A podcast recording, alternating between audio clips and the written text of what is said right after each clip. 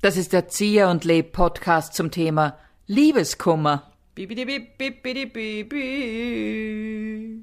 Jetzt im Frühling ist es gut, wenn man sich einfach einmal mit den schönen Themen beschäftigt oder einfach mit Lebenshilfe gibt. Lebenshilfe. Ich finde, wir sind ja die besten Ansprechpartnerinnen beim Thema Lebenshilfe, weil wir einfach alles wissen. Und weil wir auch schon, jetzt sage ich dieses Wort, wir sind auch schon älter. Wieso sagst du das? Ja, ich sag's, weil es ja auch ist. Das ist ja das Schöne daran, dass ich älter bin, dass ich wahnsinnig viel Lebenserfahrung habe. Ja, man kann auch sagen, wir haben einfach viel Lebenserfahrung. Ja, aber ich bin ja fürs älter. positive Framing. Ja, aber älter, was ist, eben, da sind wir wieder mal bei dem Punkt, warum ist älter schon schlecht? Na, weil das so ist leider. Also, Du bist ja eigentlich schon unsichtbar in deinem Alter und ich werde gerade unsichtbar. Vielen Dank dafür. Alter. Ja, ist ja so. Ja. Das ist ja erwiesen so, dass man ab 45 unsichtbar ist. aber man kann ab 45 auch Liebeskummer haben. Kann man, aber dann ist man unsichtbar liebeskummerkrank. Aha, okay, okay. Ja, jedenfalls, ich meine, ich habe gerade keinen Liebeskummer. Hast du Liebeskummer? nicht, nein. Wunderbar. Äh, Schöne Grüße an unsere Ehemänner. Ähm, aber generell Liebeskummer hattest du Naja, früher. viel, um Oh. Gottes Willen. Ja, ich, ganz viel Wahnsinn. ja, es gehört einfach dazu, oder? Furchtbar. Ja. Und im Nachhinein, also das ist schon mal der erste Ratschlag oder der erste Trost. Im Nachhinein denke ich mir, ma, warum habe ich dem so hinterhergeweint? Warum war ich da so unglücklich? Weil in Wirklichkeit, hallo, puh, Glück gehabt, sage ich mal, dass das nichts geworden ist. Ja, aber wenn man sich da halt dann so reinsteigert, weil, also in jungen Jahren, man dann so überhaupt nicht nachgeben kann, obwohl man ganz genau weiß und andere schon sagen, hör auf damit, das bringt nichts, aber man muss dann durch. Ich glaube, das geht auch in alten, also älteren, Ja, in, natürlich. wie hast du gesagt, in lebenserfahrenen In Jahren. lebenserfahrenen Jahren, naja, aber so, so hysterisch sich reinsteigern wie mit 17, Doch, das geht. wirklich. Ja, erkenne ich schon auch von Menschen in unserem Alter. Aber die Frage ist, was, was tut man am besten gegen Liebeskummer? Was hast du getan? Ich habe mir in meinem Zimmer habe ich mir Kerzen aufgestellt am Boden, habe mich da hineingelegt, in, also mich umrahmt mit brennenden Kerzen, habe mir das Requiem von Mozart angehört.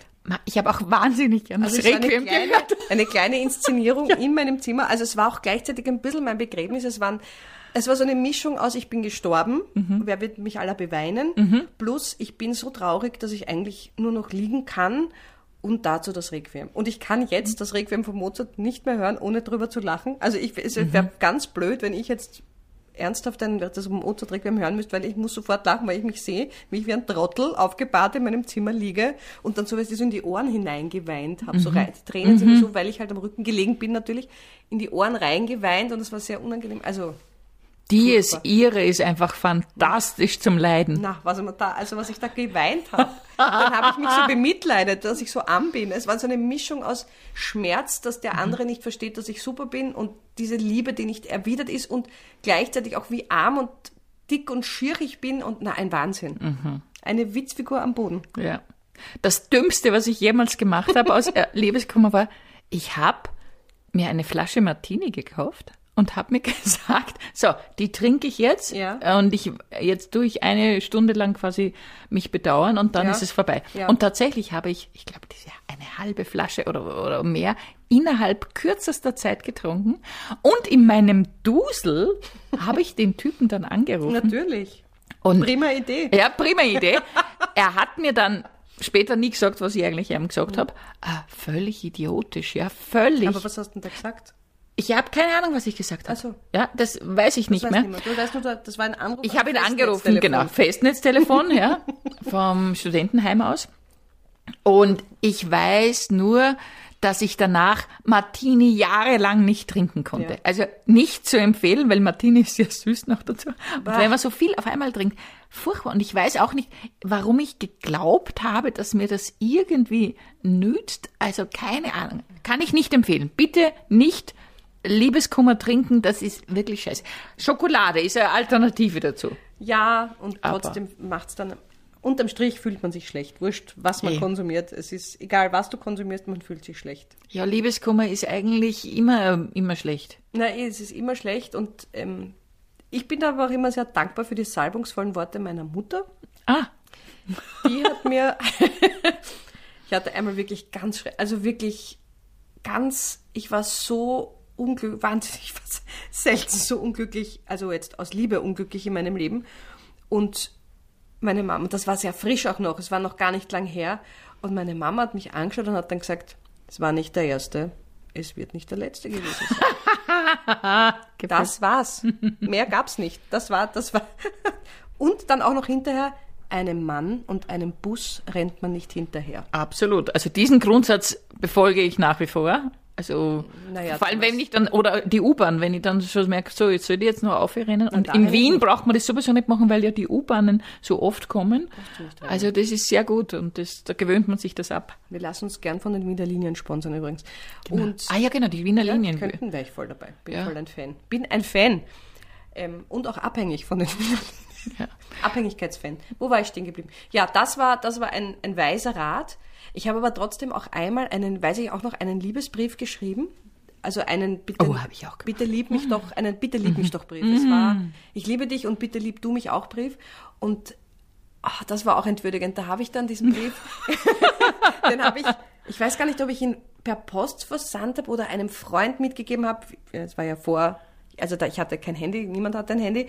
Ähm, und dann weiß ich noch, da gab es dann so, das war beim Fortgehen dann in einem Lokal und ich habe halt auf eine Antwort gewartet, die nicht kam und dann war dieser Typ auch in diesem Lokal und ich bin aufs Klo und der ist irgendwie kam gerade vom Klo irgendwie so und er ist an mir vorbei und hat einfach so gesagt, du, nein. Ach, Scheiße. Scheiße. Ma, du Arme. Und dann bin ich dort gestanden und mein Herz war gebrochen und es war wirklich, es war so, du, nein.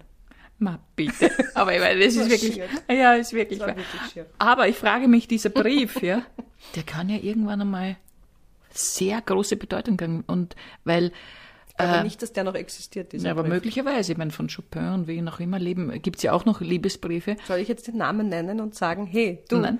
XY. Aber wer weiß, was damit passiert. Ja, meine Damen und Herren, wir kommen jetzt zur Versteigerung unseres nächsten wunderbaren Objekts. Wir haben ja einen Liebesbrief aus dem Jahr 1991 geschrieben per Hand und er er wurde adressiert an den, äh, wie ist der Name, Christian Bergmoser in der ähm, Meidlinger Hauptstraße Nummer 12. Ähm, ja, ein Liebesbrief, der nur so strotzt von Dummheiten und äh, Banalitäten, aber er ist natürlich äh, ein höchst begehrenswertes Objekt. Und da frage ich gleich einmal, Ausrufungspreis ist 12.698 Euro. Wer bietet mehr? Möchte hiermit feststellen, es war nicht Christian Bergmoser. Ja, aber Ich könnte... kannte keinen Christian Bergmoser. Ja, ich wollte jetzt niemanden nennen, den ich womöglich nahe komme. Womöglich hätte ich einen Namen gesagt und was ist, wenn ich den erwische oder so. Ja. Ja. Nein, es ist nichts, es ist, you're safe. Okay, passt. Ja, aber man weiß es nicht, was dann aus diesen. Ja. Das frage ich mich schon auch manchmal, was wird aus diesen Sachen, die man so verschickt hat. Ich habe auch solche unnötigen Das Briefe sicher geschrieben. weggeschmissen. Also ich kann mir nicht vorstellen, dass das noch irgendwo existiert. Hoffentlich. Nein, sicher nicht. Also Ja. dieser Brief ist sicher, ob er ihn mir nicht in die Hand gedrückt hat. Hat er mir ihn vielleicht sogar in die Hand gedrückt und also ich weiß, das weiß ich jetzt nicht mehr. Das ist jetzt, das könnte jetzt eine künstlerische Überhöhung sein, um die Dramatik zu verstärken. Ja. Aber es könnte sein, dass er mir sogar den Brief noch in die Hand gedrückt hat. Okay, okay, wunderbar. Ja, aber den hat er zufällig dabei gehabt, falls er dich zufällig trifft. Nein, dann war das dann ist es in meiner nicht. Fantasie. Okay. Was natürlich hilft bei Liebeskummer, man ruft eine Freundin an. Zum Beispiel um halb drei Uhr in der Nacht. Kann man machen. Habe ich dich mal angerufen. Ja. Das weiß ich heute Ja. noch, dass du gekommen bist und Ja. mich getröstet hast. Ja. Ja, das rechne ich dir sehr hoch an und das war sehr gerne. gut. Der Vorteil von dieser Liebeskummergeschichte damals war, ich habe na- danach irrsinnig abgenommen, weil ich, ich war so, ich weiß auch nicht, warum ich da mich so hineingesteigert habe. Und ja, das war Ja, das war cool. schier. Ja, Das war wirklich schier. Also, weil man weiß ja dann eh auch, ich weiß noch, im Herfahren habe ich mir gedacht, oh je, ich kann nichts mehr, ich kann, ich kann jetzt einfach nur kommen, das ist das, was ich jetzt machen kann.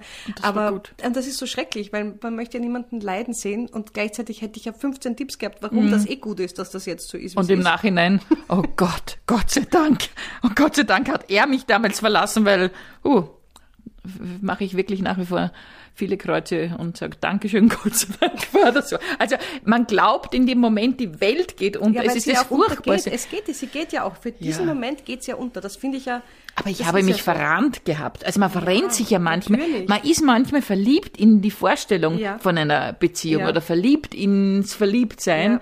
Und in Wirklichkeit, boah. Aber das, das muss ja auch so sein, weil ich glaube, wenn wir das nicht hätten, wir Menschen, dann wäre ja sowieso keine Beziehung irgendwie möglich. Wirklich? Ich glaube, man braucht diesen unfassbaren Rausch der Gefühle, damit man bereit ist, dem anderen dann im Alltag zuzusehen.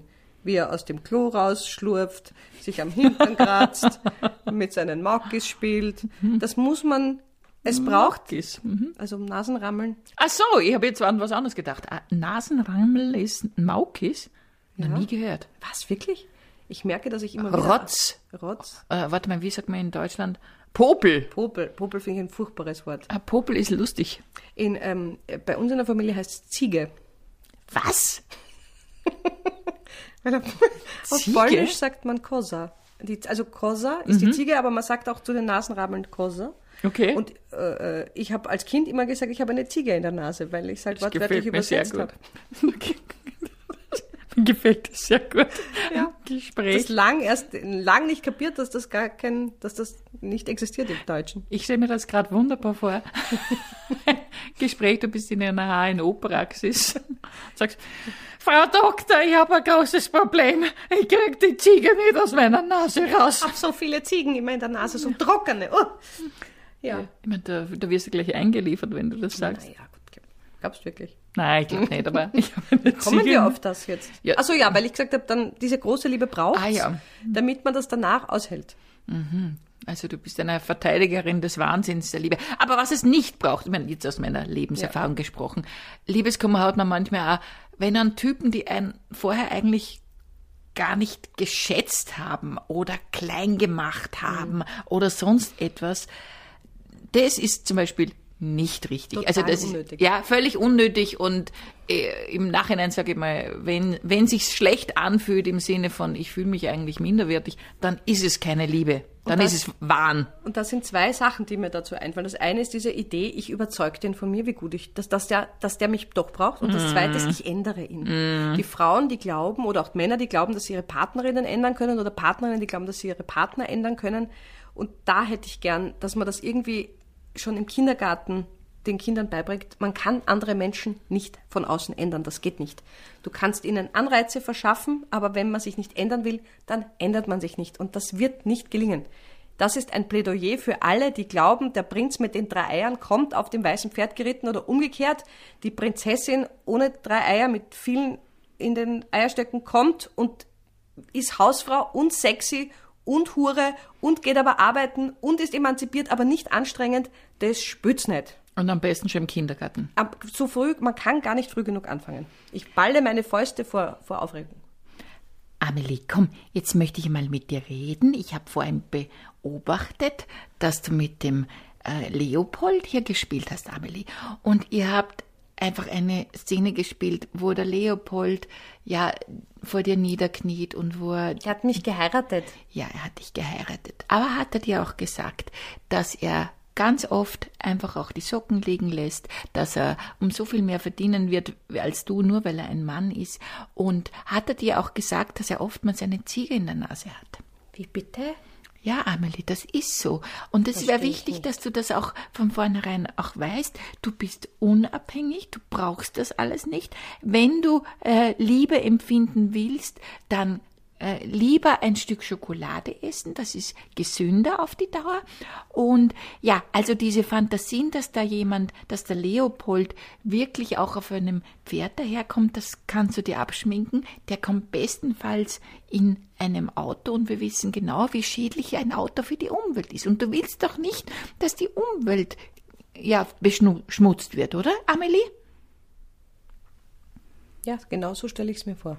Ja, es ist, es- ich glaube, man muss einfach seine eigenen Erfahrungen machen. Schon, aber ich finde diese Bilder, die wir äh, den Kindern auch mitgeben, diese ganzen, wenn man, wenn man Märchen nicht auflöst, dann sind's dann sind's Realitäten. Also man muss früh genug selbstbewusste Menschen erziehen oder erziehen kann man sie nicht. Man muss ihnen Beispiele geben, dass es, dass man nicht abhängig sein darf von der Gunst eines anderen. Mhm. Oder der, der, des Wohlwollens eines anderen. Wenn jemand anderer dir nicht, nicht bereit ist, auch auf dich zuzugehen und dich zu lieben, so wie du bist, dann ist es ein Fehler. Und dann lieber nicht. Das finde ich, kann man nicht früh genug machen. Es ist jetzt richtig, es ist jetzt wirklich eine Lebenshilfesendung geworden. Ja, absolut. Was wir hier ge- geleistet Also haben in dieser, in dieser Viertelstunde. Ja, es ist genau. jetzt ein, genau eine Viertelstunde, Ja, ich sehe auf die Uhr. Wunderbar. Also ist, aber wir sind das beste Beispiel. Das man überlebt Ja, man Liebeskummer. Das, das geht, man kann das überstehen. Auch wenn es einem Moment ganz furchtbar vorkommt. Und wenn ihr starken Liebeskummer habt, ein gutes Mittel dagegen ist zum Beispiel den Zieher und Leb Podcast zu hören. Also ja, das hilft total. es gibt mehr als 60 Folgen mittlerweile und Man kann da reinhören und also gibt es viele Anregungen. ja, also das ist unser Haupttipp zum Umgang mit Liebeskummer. Flöt, flöt, flöt, flöt, flöt, flöt, flöt, flöt. Das war der Zieher und Leb Podcast zum Thema Liebeskummer. Flöt, flöt.